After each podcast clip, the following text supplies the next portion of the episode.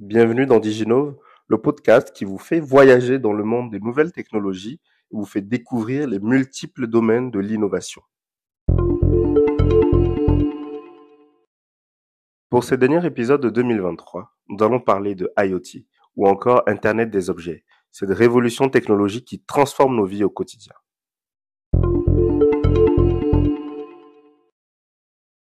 Alors, l'IoT, c'est ou encore Internet des, objets, hein, c'est une expression qui a été inventée par euh, l'informaticien britannique Kevin Ashton en 99, qui, est devenu incontournable euh, aujourd'hui et qui désigne en fait l'ensemble des processus de connexion d'objets physiques à Internet, donc euh, ou d'objets physiques au travers d'Internet aussi.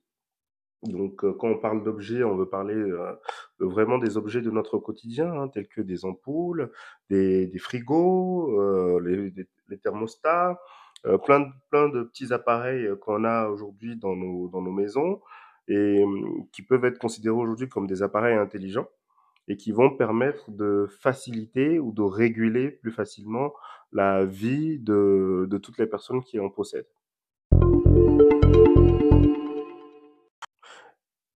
Et donc, vous l'aurez compris que l'Internet des objets est essentiellement donc un groupement d'appareils, un réseau d'appareils connectés, donc qui va collecter et échanger des données pour rendre notre vie quotidienne plus intelligente et, plus efficace. Donc, euh, ces appareils vont, euh, comme je l'ai dit tout à l'heure, euh, vont des thermostats aux voitures connectées, en tout cas, qui va favoriser donc tout un ensemble d'écosystèmes connectés. Alors pour accentuer un petit peu plus euh, sur euh, l'utilité ou le potentiel des objets connectés, euh, je dirais que aujourd'hui on a la possibilité quand même d'avoir des périphériques qui développent une certaine intelligence, hein, au-delà de l'intelligence artificielle qu'on peut avoir ou mettre en dessous des objets.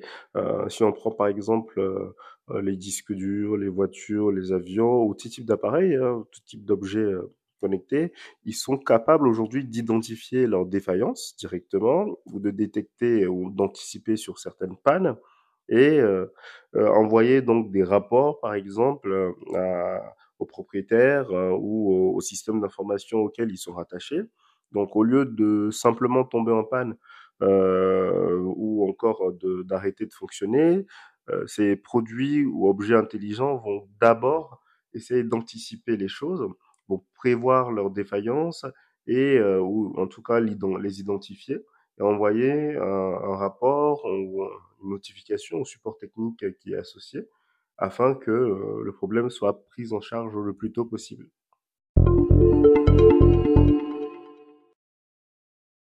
Pour parler un peu de mise en application de, des IoT aujourd'hui, on a tellement d'applications dans plusieurs secteurs différents. Hein.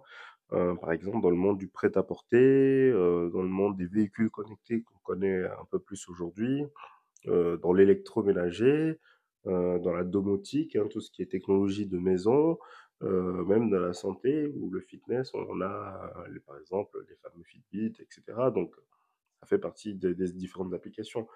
pour aller un peu plus en détail, par exemple dans le secteur médical, les IoT peuvent permettre de développer euh, un système de surveillance à, distance et euh, d'avoir des appareils euh, comme des prothèses auditives intelligentes, par exemple, qui vont réguler automatiquement les fréquences en fonction de la personne qui, les porte, ou encore une gestion intelligente du lit en fonction de la position de la personne qui est posée dessus. Donc, on, y a, on y a vraiment un peu pour tout. Hein.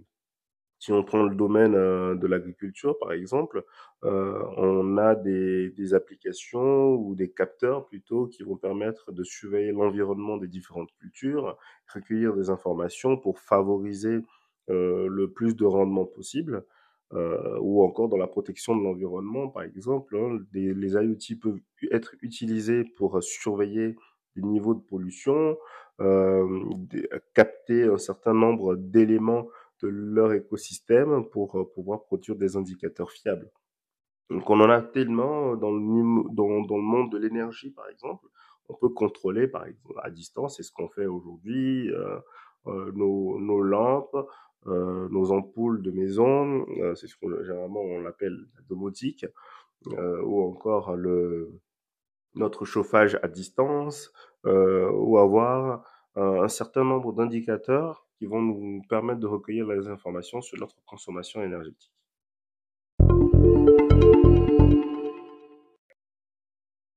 Oui, bah alors s'il faut revenir un peu sur euh, les différents systèmes euh, IoT les plus euh, répandus ou encore les ceux qu'on croise généralement le plus souvent, hein, c'est ce qu'on vient de dire. par exemple, les véhicules connectés, euh, on peut utiliser les, les, capteurs, on peut utiliser un certain nombre d'équipements pour surveiller euh, des flottes de voitures de location, par exemple, euh, ou encore euh, euh, dans, un, dans un système d'éducation, voir ou permettre aux parents de suivre le comportement de leurs enfants au volant, par exemple.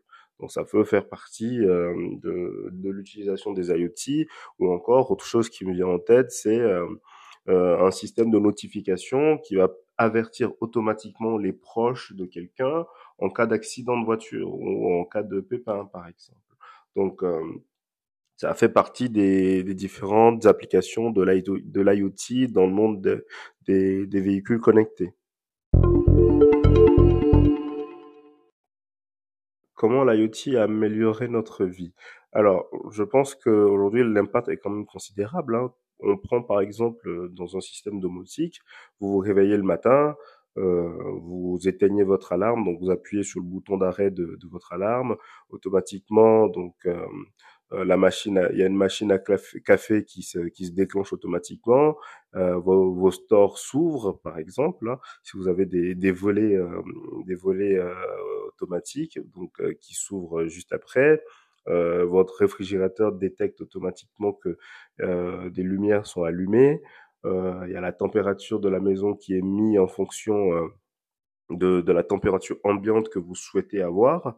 Euh, donc il y a un certain nombre de choses qui peuvent se produire. Euh, idéalement, on peut, on peut pousser la chose jusqu'à arriver au point où la voiture, votre voiture peut démarrer dans votre garage et commencer à, à chauffer le temps que vous, vous finissez de, vous préparer et monter dans votre voiture. Donc, euh, euh au-delà de ça, on parle beaucoup d'accélération de l'innovation grâce à l'IoT pour le monde des entreprises. Hein. Euh, il y a beaucoup de transferts de données, il y a beaucoup de, de, partage de données, donc ça va nécessiter beaucoup d'interactions avec l'intelligence artificielle, le machine learning et tout ce qu'on peut avoir. Euh, ça augmente aussi la sécurité, on devient plus vigilant sur un certain nombre de choses parce que ça favorise énormément la surveillance en continu. Et donc, euh, au travers de ces, de ces différents éléments, je trouve que l'IoT améliore quand même pas mal notre vie quotidienne.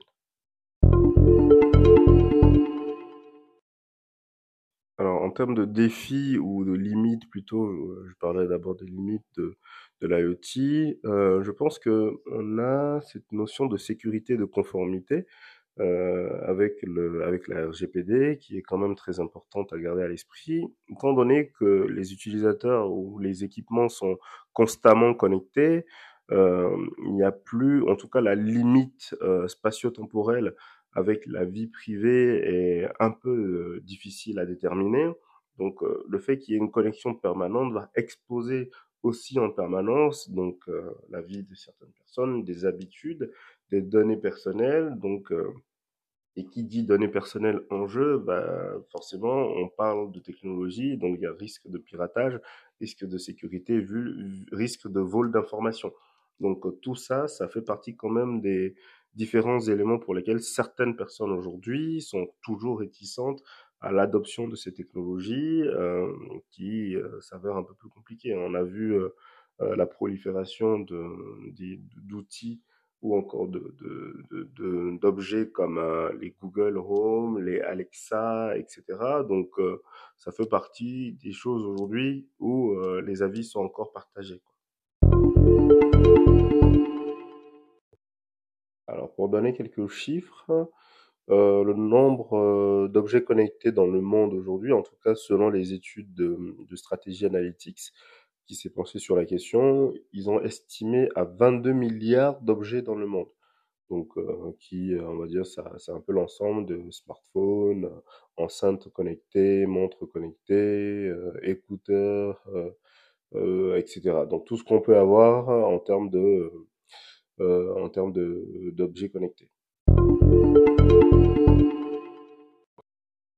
Alors avant de conclure, je pense que en ce qui concerne l'avenir de, de l'IoT, on peut quand même s'attendre à une croissance exponentielle de cette technologie ou des objets euh, connectés en général. On, estime quand même à 41 milliards d'objets connectés d'ici 2025. Donc euh, c'est tout à fait possible en fonction du développement non seulement des objets connectés, hein, mais aussi de toutes les technologies associées, l'intelligence artificielle, le, le, le, machine learning et tout, tout ce qu'on peut avoir, des capteurs, la nanotechnologie, tout ce qu'on peut avoir, tout ce qu'on peut avoir derrière. Alors, pour conclure, je dirais que, pour ma part, que l'IoT offre un potentiel immense pour créer un impact positif sur notre planète, en intégrant des pratiques durables, en favorisant l'efficacité énergétique, et en contribuant à des solutions environnementales, l'IoT peut être un catalyseur puissant pour une transformation vers un avenir ou un futur plus respectueux de l'environnement. Donc euh, moi je trouve quand même que c'est une opportunité que nous devons saisir euh, avec responsabilité et innovation. C'était Sylvanus Oubeke au micro de Diginobe.